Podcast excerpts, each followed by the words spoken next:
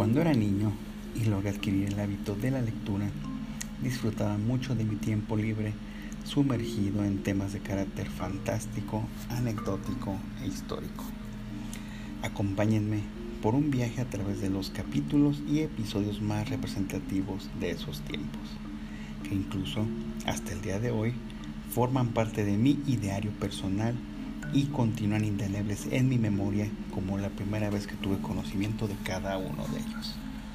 Muy buenas noches, sean todos bienvenidos a este su podcast, Planeta Crepuscular.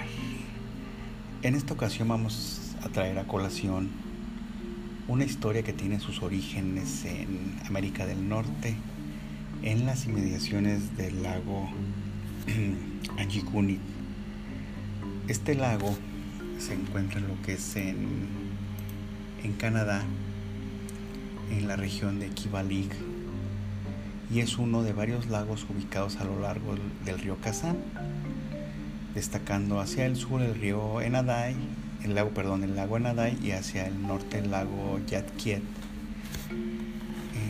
resulta que esta historia tiene su origen en una población, en un asentamiento en las inmediaciones de este lago Angikuni, de origen Inuit.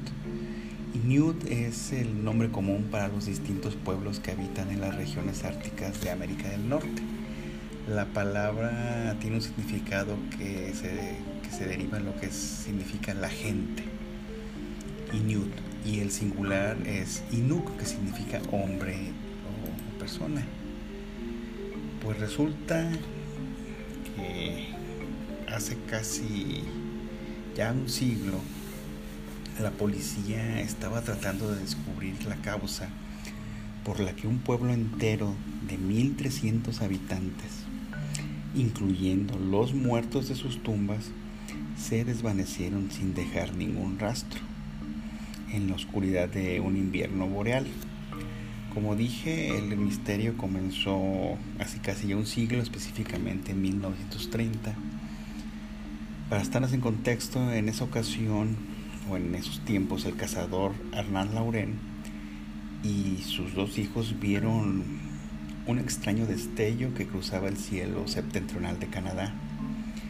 Lauren declaró más tarde que la luz cambiaba de forma por momentos, de modo que en un instante era cilíndrica y al siguiente parecía una bala enorme. Pocos días después, un par de miembros de la policía montada que iban camino eh, del lago Anjikuni se detuvieron en la cabaña de los Lauren en busca de refugio. Uno de ellos este, explicó que en el lago había algo así como un problema. El policía eh, preguntó al confundido Lauren si la luz que había visto se dirigía hacia el lago y éste le respondió afirmativamente. El policía movió la cabeza sin más comentarios eh, y durante los años siguientes los Lauren no volvieron a ser interrogados. Ese fue un descuido comprensible, pues como comentaba esta, estos oficiales que iban hacia el lago en eh, en ese tiempo se estaba estaba estudiando o investigando por parte de la Real Policía Montada de Canadá eh, el caso más extraño de, su historia hasta ese tiempo. Los hechos ocurrieron cuando otro cazador llamado Joe Lavelle marchaba con sus raquetas de nieve hacia el pueblo junto al lago Anjikuni. Se dirigió agobiado por una extraña sensación de pavor. Normalmente aquel era un ruidoso núcleo rural de 1300 personas. Y específicamente ese día yo hubiera esperado o escuchar a los perros de los trineos que ladraban para darle su habitual bienvenida. Caso contrario, este, las chozas eh, que estaban rodeadas por la nieve estaban en un total y completo silencio y extrañamente no salía humo de ninguna chimenea de estas. Al pasar por la orilla del lago en el cazador vio que los botes y los kayaks todavía se hallaban amarrados a la orilla. Mas sin embargo, cuando fue de puerta en puerta, solamente encontró una soledad misteriosa. Aún estaban apoyados en las puertas los preciados rifles de los hombres. Y hay que recordar que ningún viajero esquimal dejaría jamás su rifle en casa. Dentro de las cabañas, las ollas de caribú guisado estaban mohosas sobre los fuegos apagados hacía mucho tiempo.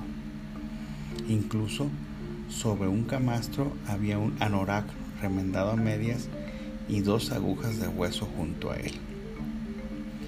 Pero la vez no encontró cuerpos, ni vivos, ni muertos, ni tampoco señales de violencia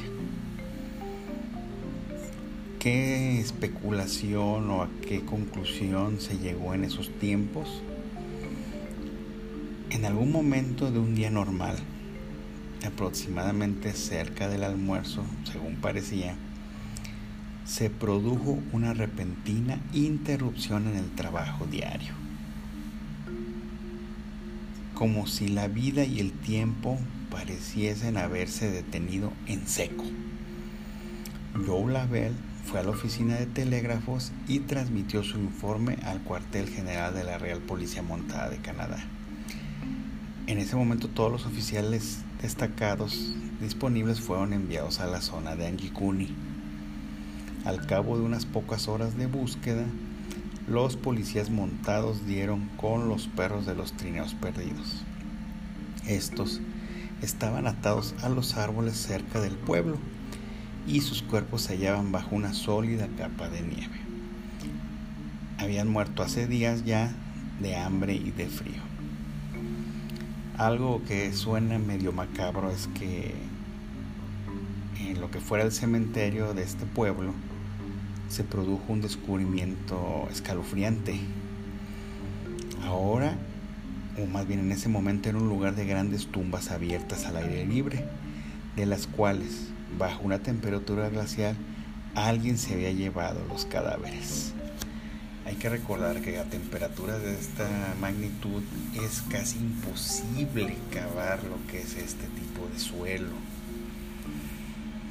Mm, destacaba que no se veían huellas que fuera del pueblo, ni tampoco posibles medios de transporte por los cuales la gente pudiera haber huido sin poder creer que 1.300 personas hubiesen podido desvanecerse de la faz de la tierra, la Real Policía Montada de Canadá amplió su búsqueda.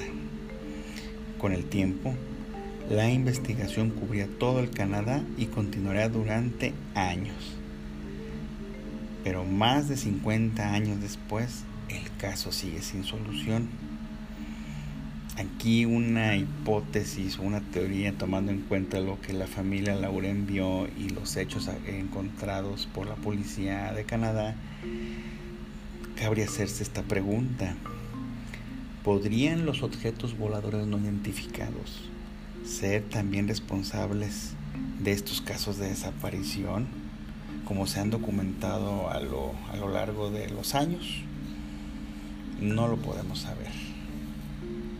Pero dicho esto, y buscando diferentes fuentes, lo que es, lo que es ya en la red, eh, pues resulta que la verdad de este hecho que les acabo de comentar es que según registros de la pues, recientes de la propia policía montada de Canadá eh, resulta que nunca ha existido un poblado tan populoso en un área tan remota a más de 60 62 grados al norte de esta región.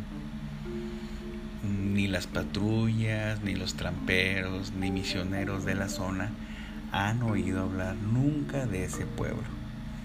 Ni hay documentada ningún tipo de relación social o económica. Eh, ya que en algún sitio si hubiera habido un pueblo asentado en las inmediaciones de este lago Anchipuni, esta gente debía de comprar sus necesidades o lo que más bien lo esencial y de lo cual carecían eh, como los calderos para cocinar con otras regiones conocidas de la zona que tuvieran una relación comercial con este poblado. Mm, cabe mencionar que aunque esta historia se comenta ocurrió en 1930 o en la década de los 30, esta apareció por primera vez en el año de 1959 en el libro Stranger Than Science, que significa más extraño que la ciencia, eh, de un autor muy, muy este, conocedor y gran propagandista de los objetos voladores no identificados, eh, el pionero de la radio Fran Edwards. Entonces, aunque esta, este caso en particular a mí me llamó la atención hace mucho tiempo.